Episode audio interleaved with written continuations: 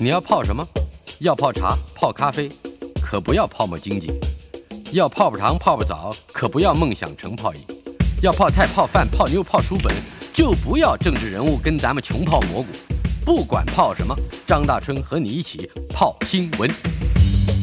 台北 FM 九八点一 News 九八九八新闻台，今天孙维新谈天单元，国立台湾大学物理学系及天文物理学研究所的教授孙维新先生在我们的现场，他同时也是新任的《科学人》杂志的总编辑。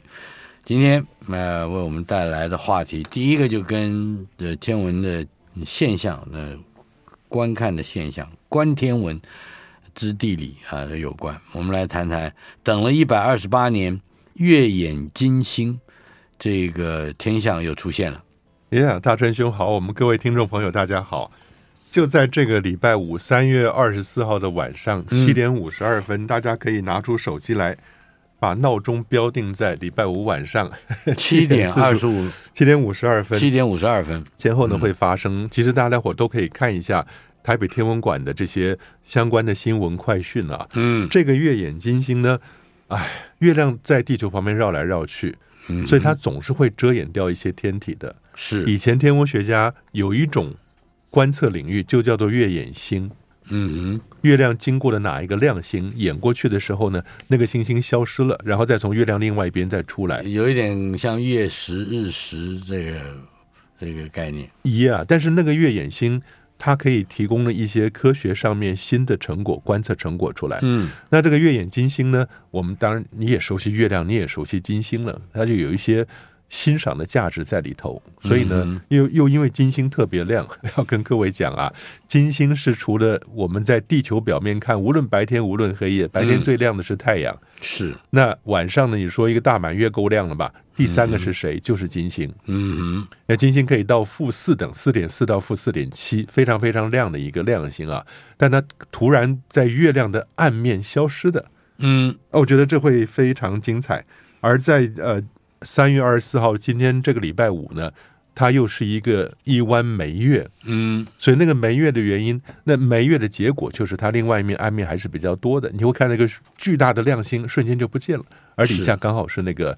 月亮经过，嗯，对，但是它有时间有长有短啊。我们这次月掩金星时间应该不会太长，以前有过几次在不同地方观察到的那个月掩金星呢，可以到两个小时啊，会从正后方穿过去。那要看月球在轨道上运动的速度嘛。所以不管怎么样，这是一个有趣的天象。那大家有兴趣的话，可以可以花点时间看一下。很多时候月掩金星发生在白天是看不到的，是。而这次对台湾。对台湾的观测者来讲是多好，那你如果这次不观测的话，下一次要在日落之后的晚上看得到月掩金星，那要多少年以后啊？大春兄啊，那个你要讲我们到那时候几岁吗？呃，大概两百岁吧，呃，一百多，一百多，一百多岁，四十年以后的二零六三年。嗯哼，也、yeah, 没有关系。牛顿说世界末日是二零六一年，所以 二零六三。但是别忘了，我们再强调一次，本周五三月二十四号晚上七点五十二分前后会发生的这个天下奇观啊。Yeah. 接下来是跟地上的事有关了。成大太空系统工程研究所的硕士班，嗯，第一次招生了。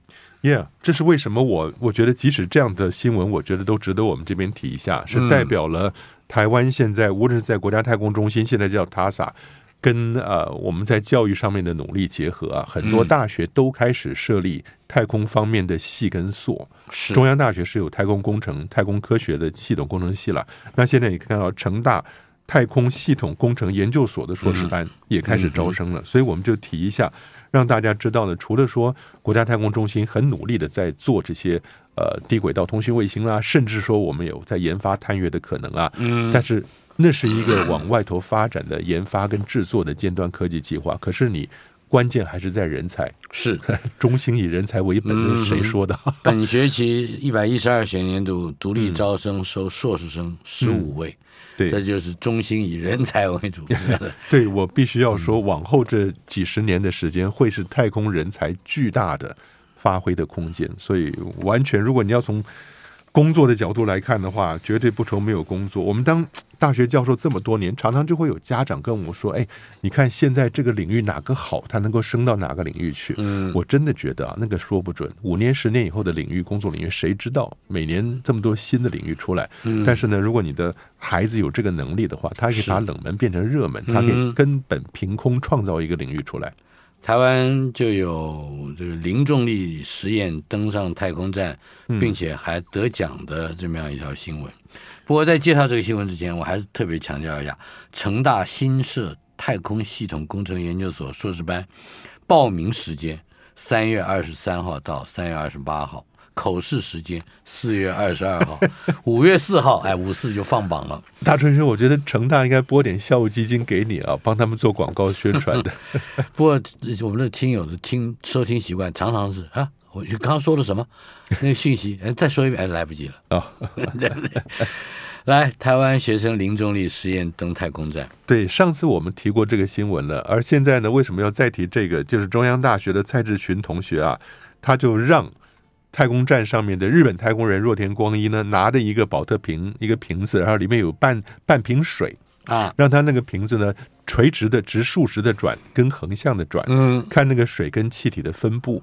那这是一个很简单的实验，但是它却有在零重力里面，你可以看得到有趣的流体物理的现象。它的确就是一个保特瓶的这个形状，还是说是一个比较稍稍接近完美一点的容器呢？啊，它就是一个细长的瓶子。嗯哼，所以你才会有一个垂直方面的转动，横向过来转动以后呢，那些水会甩到外面去嘛。嗯，气体在中间，然后它会观察气泡的形成的形状啊。嗯，然后呃，你垂直的话会看得到水往两边去。所以它是个圆柱体的瓶，圆柱体的瓶子，比较平均的。对对对对，不是真正的宝特瓶。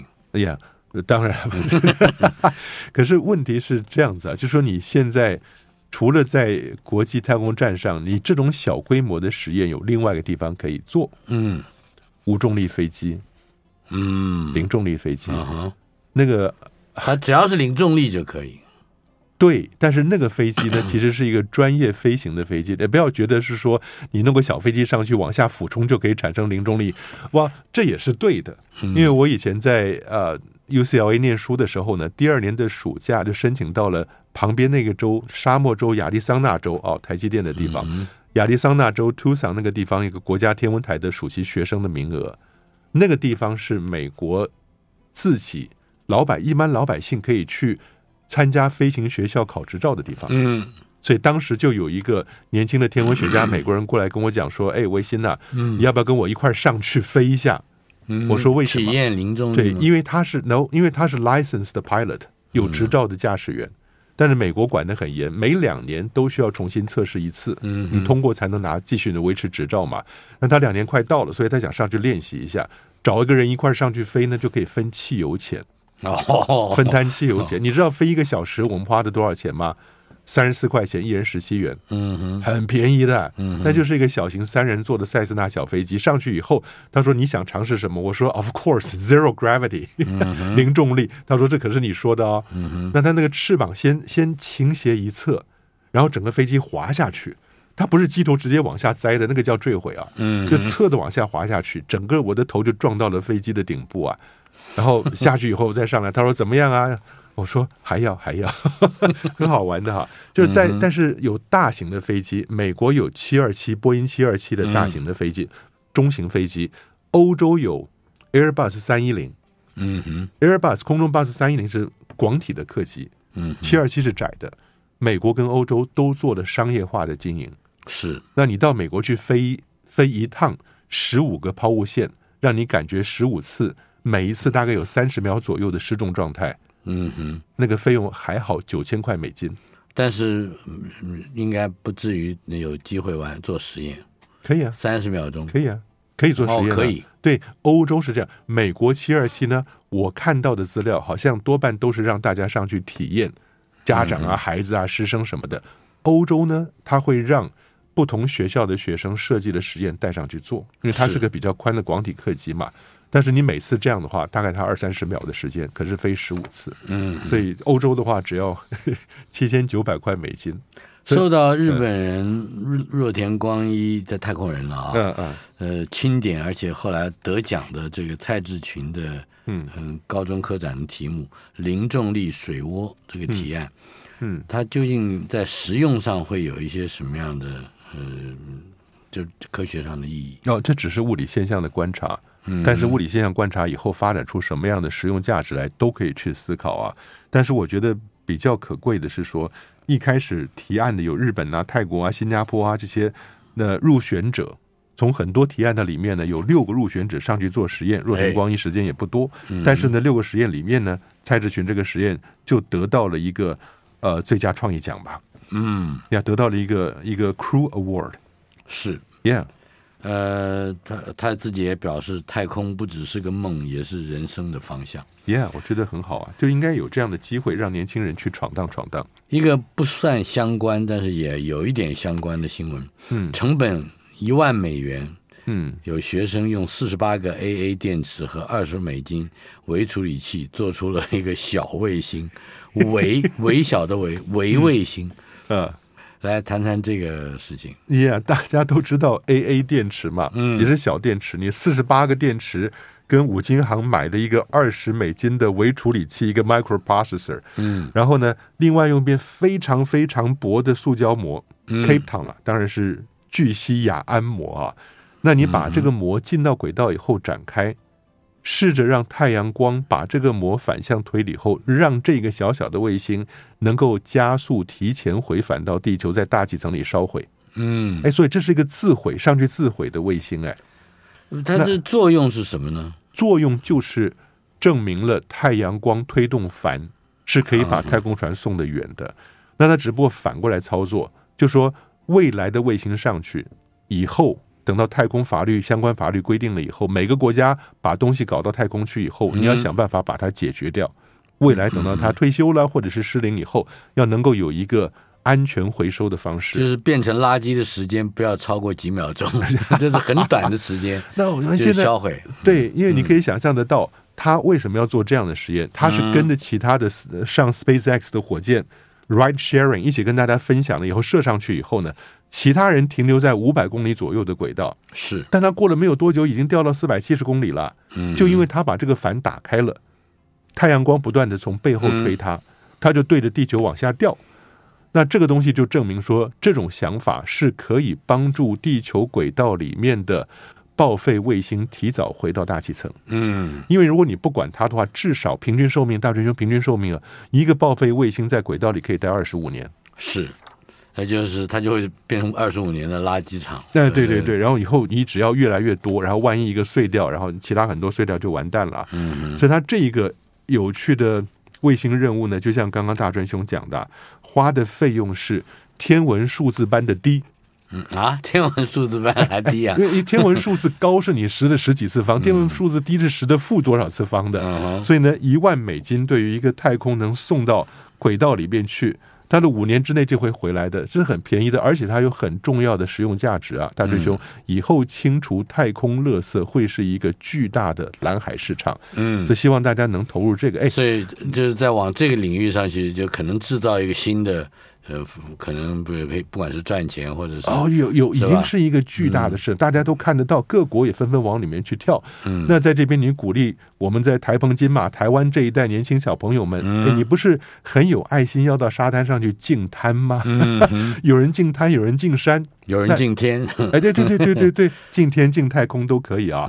不过有趣的是，这个是布朗大学，美国的 Brown University，是这些学生们才花一年的时间搞出来的。一年之前，他们只是上一门课，刚开始学太空仪器系统设计的，竟然一年之后，老师跟他讲说，有这样的机会，我们来做一个卫星。一年之后就做出来，送上去了。嗯，一万美金的费用啊。然后那些学生很有创意，他把这个卫星的名字叫什么？叫什么？S B U D N I C，你可以看得到 S 开头一定是 satellite 之类的嘛，嗯、对不对？B U 是谁？Brown University 嘛。啊、那因为它也有意大利啊，什么呃 National Italy 或者 Council 意大利的什么呃国科会之类的支持啊。但是好玩的是，这个名字有它的谐音在 S B U I S B U D N I C 哈，它是个谐音梗。嗯，Sputnik。啊，史普尼克，哎，对对对，大真兄，那个俄国。俄国的第一个第一个。轨道卫星，一九五七年的十月四号进入的第一个 Sputnik One，然后十一月三号 Sputnik Two 进去的。嗯、我以前我们都按照美国人的念法叫 Sputnik One，嗯，被我女儿纠正，她去过俄罗斯跟人家做学术研究，回来跟我讲说，史普尼克是对的，Sputnik，Sputnik，所以它是 Sputnik，史普尼克才是对的啊。所以很好啊，我是觉得这都给我们的高中生、大学生很大的鼓励。你可以想象这些 idea 想法，你如果有的话，嗯，你高中大学生就可以做。这是我一直很希望推动的事情。是，呃，就呃，大家再讲一遍，就医生想要推动的事情是净空，是净天空 啊，净空听起来好像我要出家的样子。自制猎风者卫星，哎呦，这我看了这个标题就会。就会担心啊，因为什什么时候可以发射呢？但是吴宗宪好像很有很有信心，今年的第三季猎风者会。Yeah，以前我们的福卫五啊、福卫七号是跟 SpaceX 签约的嘛，嗯，那那时候 SpaceX，尤其是福卫五号签约的时候呢，SpaceX 还没有那么意气昂扬的赚了好多钱，然后在市场上骄傲的不得了，所以那时候签了还省了很多钱。我记得前任的那个前两任的那个。呃，主任张克祥跟我说，他们签的早，所以赚到了。嗯、那现在这次猎风者本来是要跟法国 Ariane 哎阿伊安，法国人讲阿伊安雅利安太空公司的，他不是说雅利安五号已经快快退役了吗？搞雅利安六号一直搞不成功嘛，那是巨大的火箭。但现在我们上次讲过一个小火箭叫 Vega C 织女 C 织女星是 Vega、嗯、Vega C 的火箭小火箭，但是呢，去年十二月是呀失败了，失败了，嗯、失败。所以呢，失败以后。这些后面的发射都会受到影响，嗯，那本来应该是今年首期，就是这几个月就应该发射的，那现在希望调到暑假里面，因为一个他自己报到一个 真的是很难过，报到了一个火箭了以后，他需要想办法重新 rearrange 所有这些原来跟他有 deal 有合约的这些发射者嘛，嗯，但是呢，希望今年暑假能够顺利让猎风者几乎是台湾的。大部分自制的一个卫星啊，上去了以后，那这猎风者就很好玩了。它这是一个气象卫星，气象卫星，但是它去测量水面的高度变化。嗯，它接收的 GPS 讯号，GPS 从水面反射，它直接从 GPS 来一个讯号。同样的 GPS 打到海面上回来的讯号，嗯，它接收到来自同一个 GPS 的卫星，一个直接到一个反射的讯号，就可以从两个讯号的比较，知道那个海面的高低运作、风力、温度、压力什么的。嗯，很聪明的一个卫星啊，猎风者，希望能够顺利。台湾的自制卫星。好的，接下来就是日本，日本最新的主力火箭，嗯，H3 发射失败，而且妙的是下令摧毁。那下令摧毁是这个这个跟跟绝对跟战略有关了。呃，不不不，是这样的，每一个火箭发射的时候，上面都带有自毁装置。嗯，因为你不知道它万一设灵故障会往哪儿飞。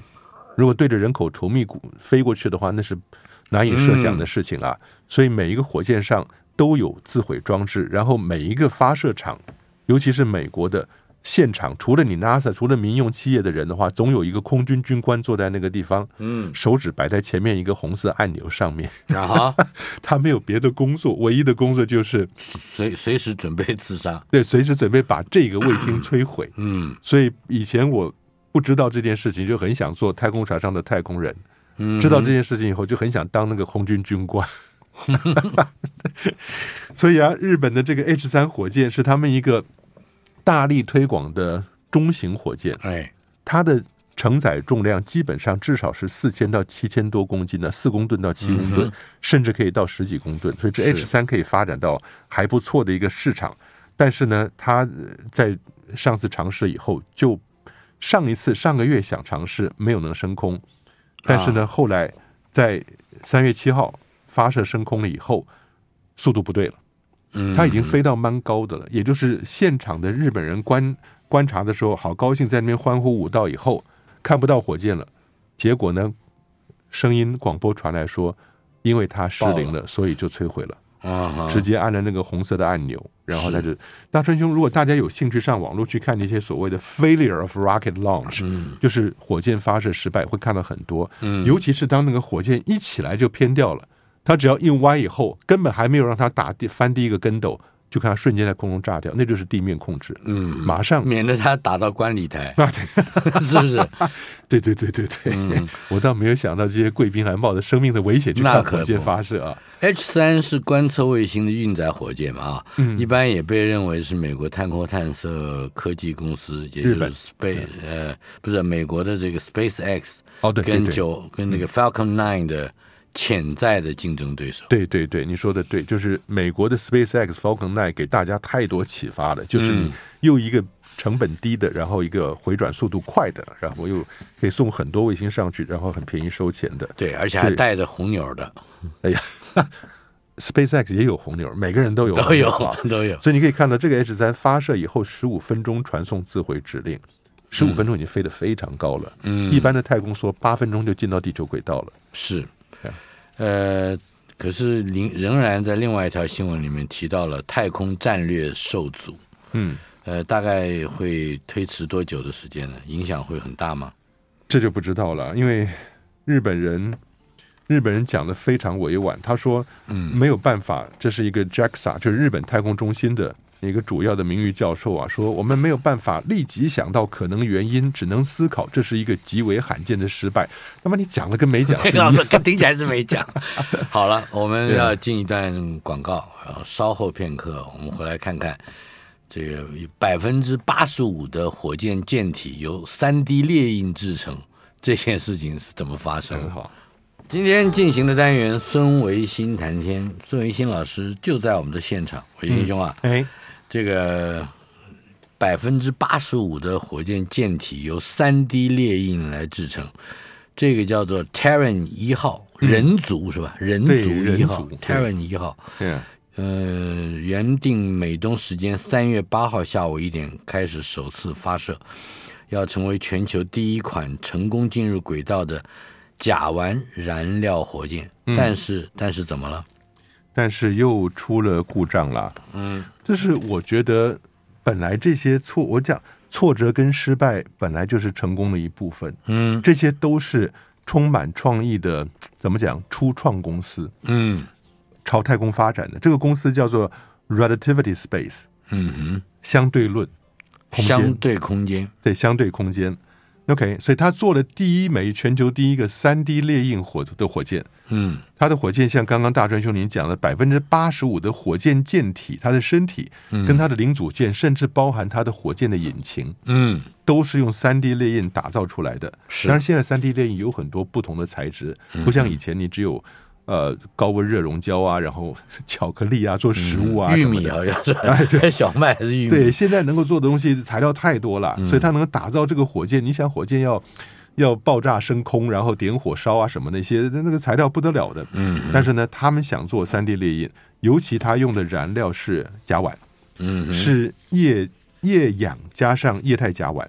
那这个同样 SpaceX 的星舰，我们讲最大的那个 Starship，嗯，马斯克他们很想发射的星舰 Starship，下一个新闻我们会提到的，也是液氧加液态甲烷。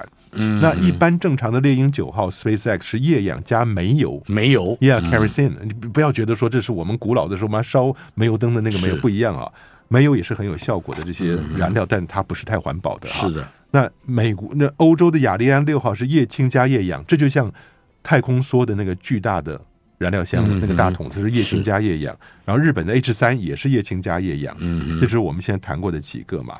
但是结果呢，我还真的去看了 Terran One。他要发射的影片，嗯，那之前他发射的然后停了啊就不行了，但是呢这一次你知道大春兄已经到了倒数计时零秒钟，火箭喷火了啊，喷一下以后就停了，嗯，哎，我还没有看过这样的状况哎，他们的转播人员也是一帮年轻人的初创公司嘛，这个在 NBA 很多都叫绝杀球。就 最后，这个是必杀，是被杀球。但他其实希望能够让 Terran One 火箭发射升空，经过了所谓的最大动压点，叫做 Max Q。嗯，每次我们看发射，如果大家看内行的话，就会听说起飞的时候，在多少多少秒之后，你会听到通过一个 Max Q。我们以前讲过这个东西啊，就是说给火箭本身造成最大外表压力的那一点。嗯、为什么呢？因为你飞得越快，大气层对你的阻力就越大。嗯，因为粘滞性嘛，流体力学，你飞的速度越快，它给你的粘滞压力就越大。嗯，但是呢，同时你飞得越快的时候呢，它就越稀薄了，因为你往上飞。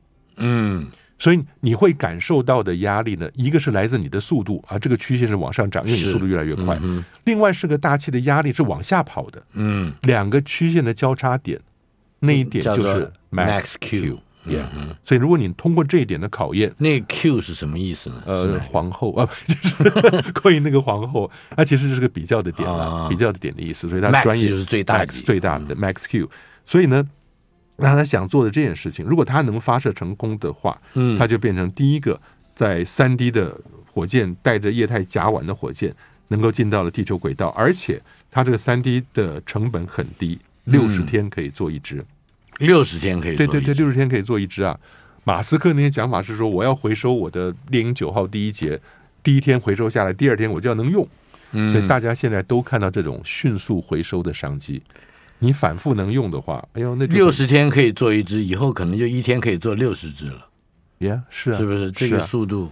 你让我想到了谁？你说古登堡，哎，印刷，哎。大春兄是十五世纪、十六世纪的欧洲的，对对，他当然比那个谁，呃，no，他是一千四百年，十五世纪中的人，嗯，对。那古登堡，他我只记得说，他不印圣经吗？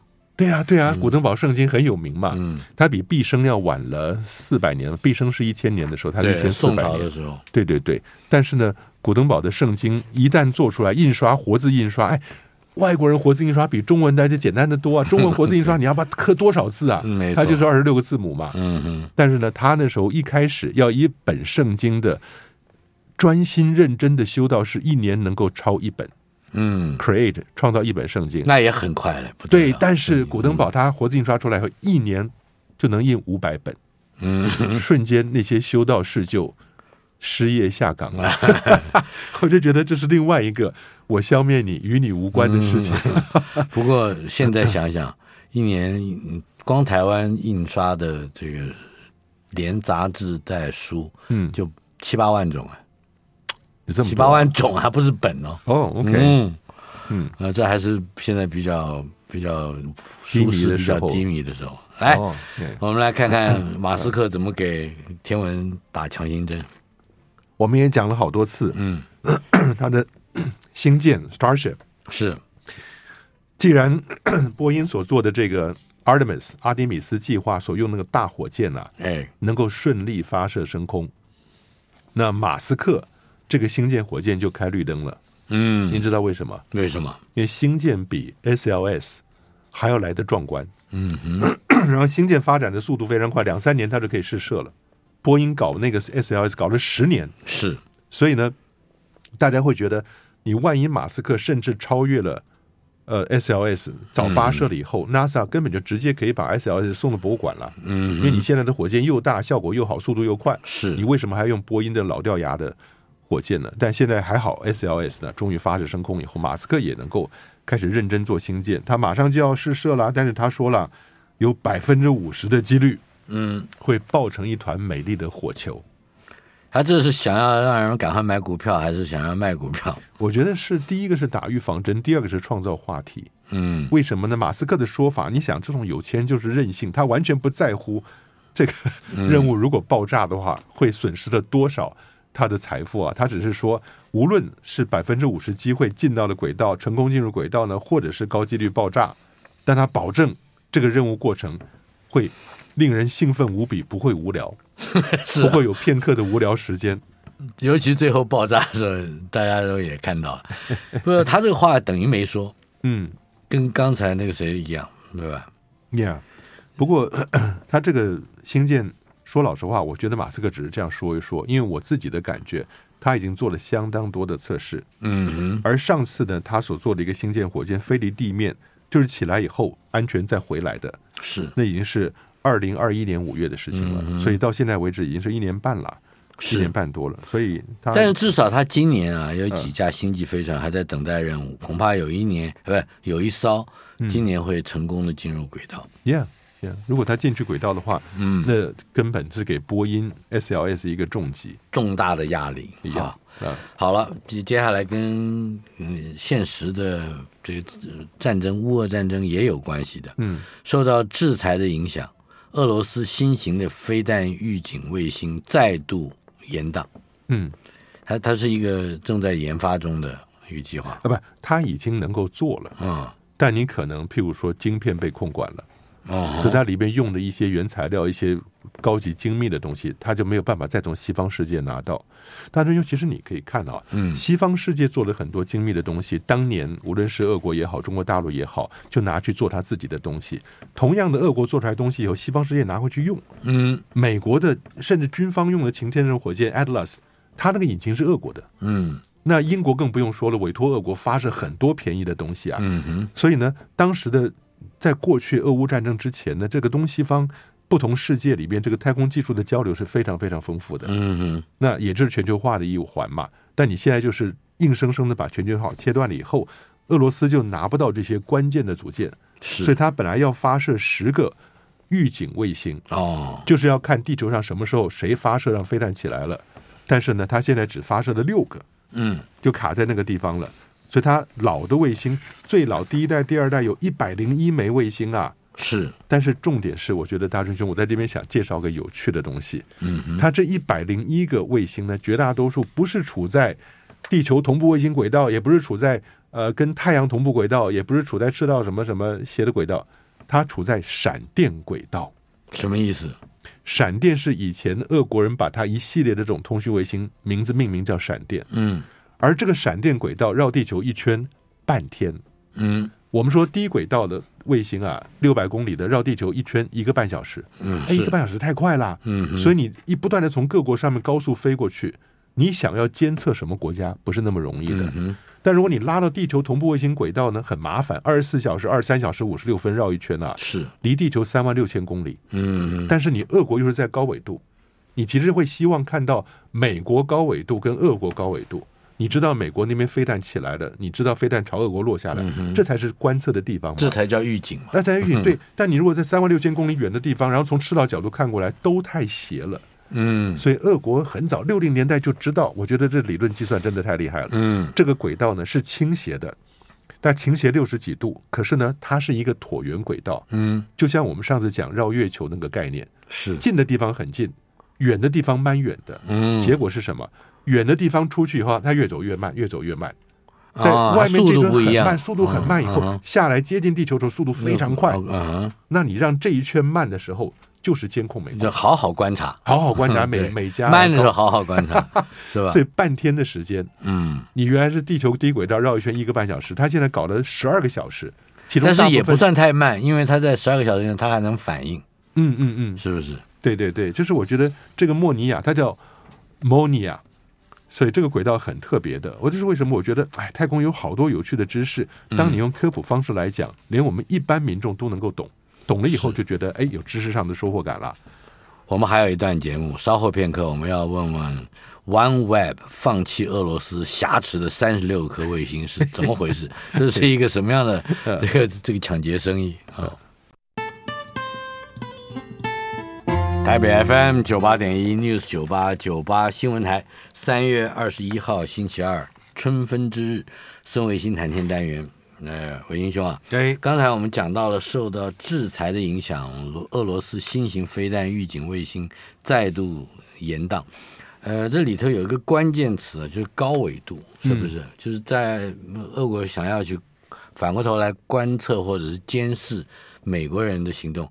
两个国家都在高纬，都要走这个，经常讲大圆大圆，所以都是高纬度，都是高纬度。因为你可以想象，美国在北半球，美国跟加拿大，嗯、哼他们在北半球嘛，那俄罗斯也是在北半球更高纬度。嗯哼，如果美国要打俄俄国的话，它的飞弹起来，它不会去绕赤道，嗯哼，不会从从台湾从日本这边过去，直接经过了北极就会打的。嗯哼，所以它需要是监控，那监控谁？是监控美国还是监控俄国？当然监控美国的，你希望在飞弹起来就知道了，不希望你自己监控你们俄国被炸的惨象啊。所以呢，它就需要有长时间能够监控高纬度区，包含了美国，包含了俄国。那你那一般的轨道是做不到的。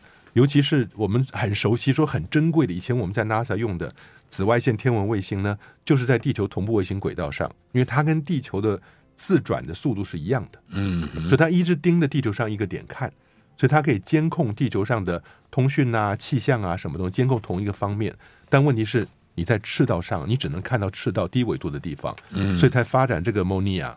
俄文讲的闪电，因为它原来的一系列闪电通讯卫星用的轨道是它一个椭圆轨道呢，飞上去以后走地球的高纬度，然后很慢，虽然离得比较远，虽然距离不断在改变，不像圆形轨道距离都一样啊，距离不断在改变，离得看得很清楚，看得很清楚，对，又时间又长，慢嘛，半天，然后下来以后，哗一下又绕出去了，嗯，所以他们俄国是当年把大量的卫星摆在这个地方，一个上去了，一个下来了，一个上去一个下来。所以 always 有卫星在上面监控，是。他的对他对面的敌人美国的一举一动啊。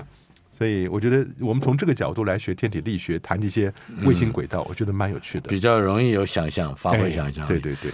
另外，那个 OneWeb 放弃了俄罗斯所挟持的三十六颗卫星这件事情，嗯，好像不是价钱的问题啊，总价大概是五千万美元的卫星。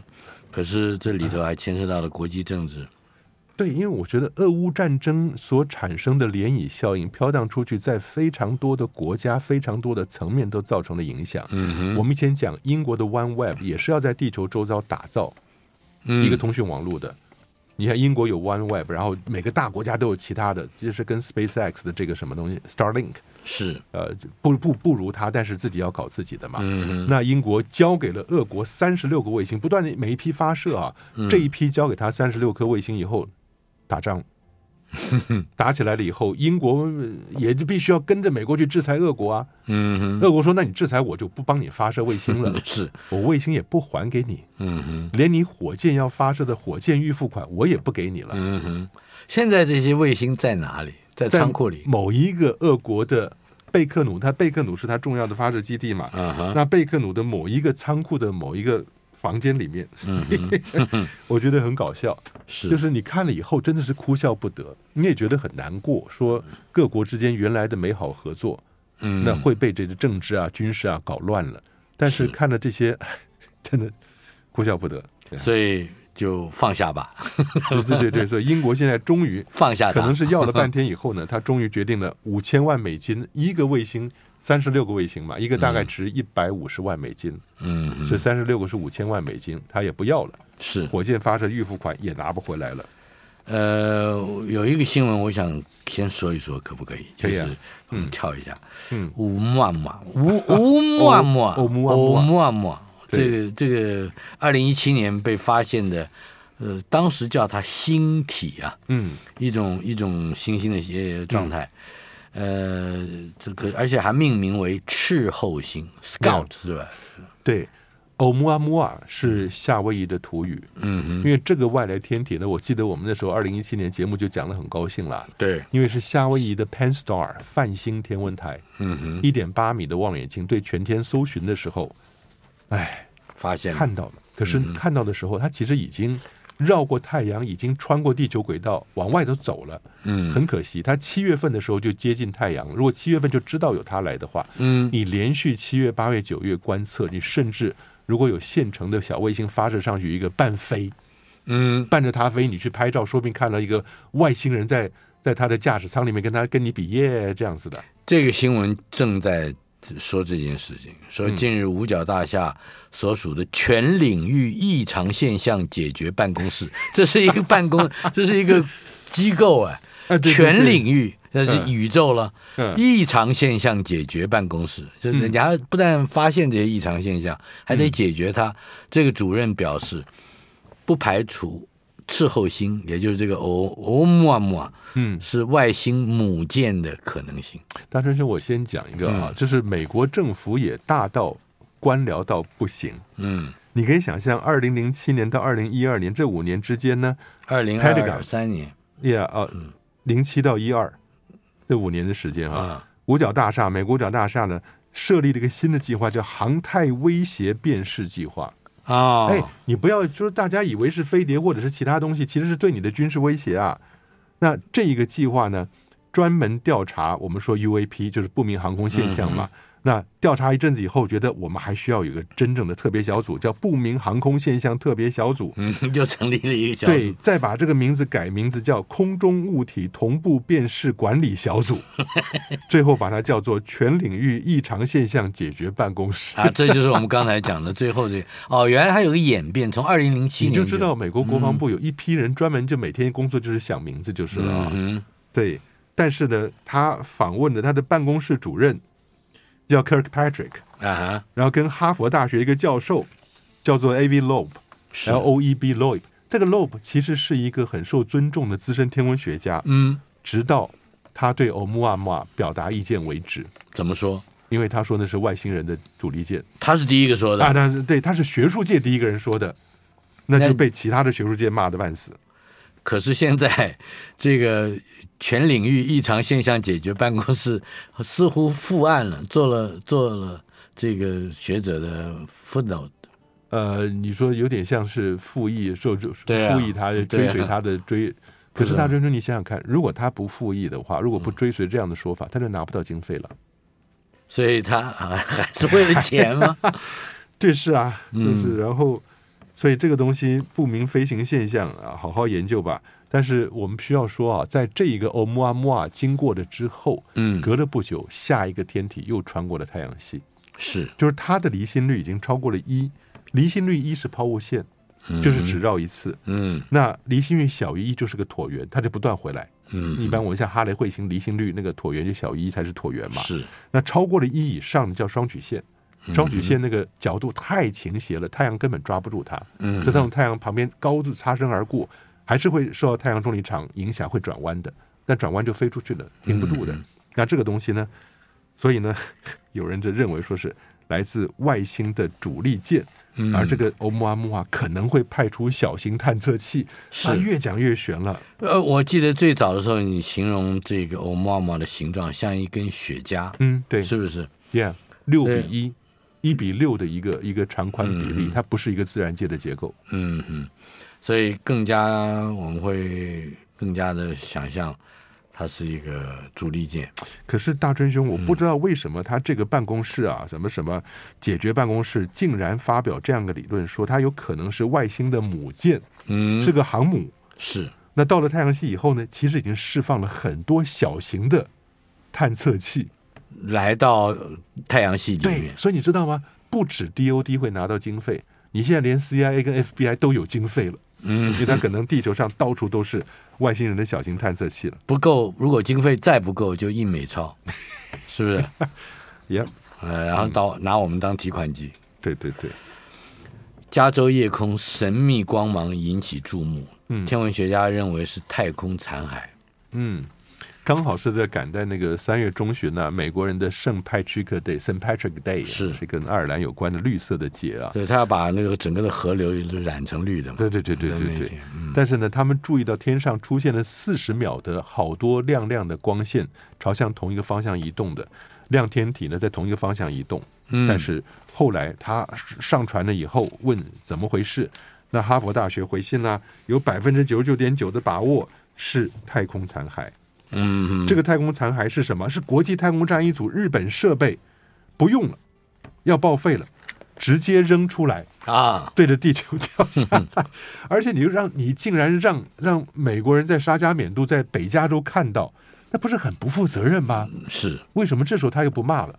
嗯，你在沙加缅，你不是在海洋上空看的，你在沙加缅度，沙加缅度是加州的省省会啊，是。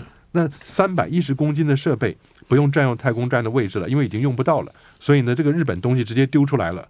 那返回大气层的时候会燃烧殆尽。哎，我就不知道你这怎么说的。嗯嗯。美国太空司令部已经发布了这个叫做责任太空行为的规范。嗯，这个规范是有有强制力的吗？也没有啊。你想是马斯克把他的跑车都送上去了，还在还在，那跑车还在啊。嗯。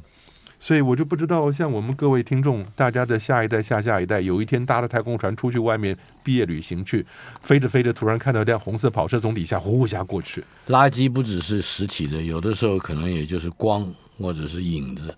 嗯，低低轨道的卫星大量的出现，使得哈勃望远镜也开始成为垃圾的受灾户。哎，对，预告一下，嗯，四月份的《科学人》杂志就会以这些低轨卫星对夜空的伤害为主，有非非常漂亮的绿林天文台的画面出现。哦，再再说一遍，哦，就是这些低轨道卫星很重要的这个是置入啊。Yeah，绿林天文台跟《科学人》杂志 很高兴，我们本土的东西。嗯哼。最后啊，NASA 无人太空船试飞成功，二零二四年将要载人绕月。Yeah, 就是 Artemis，就是 Artemis 的计划。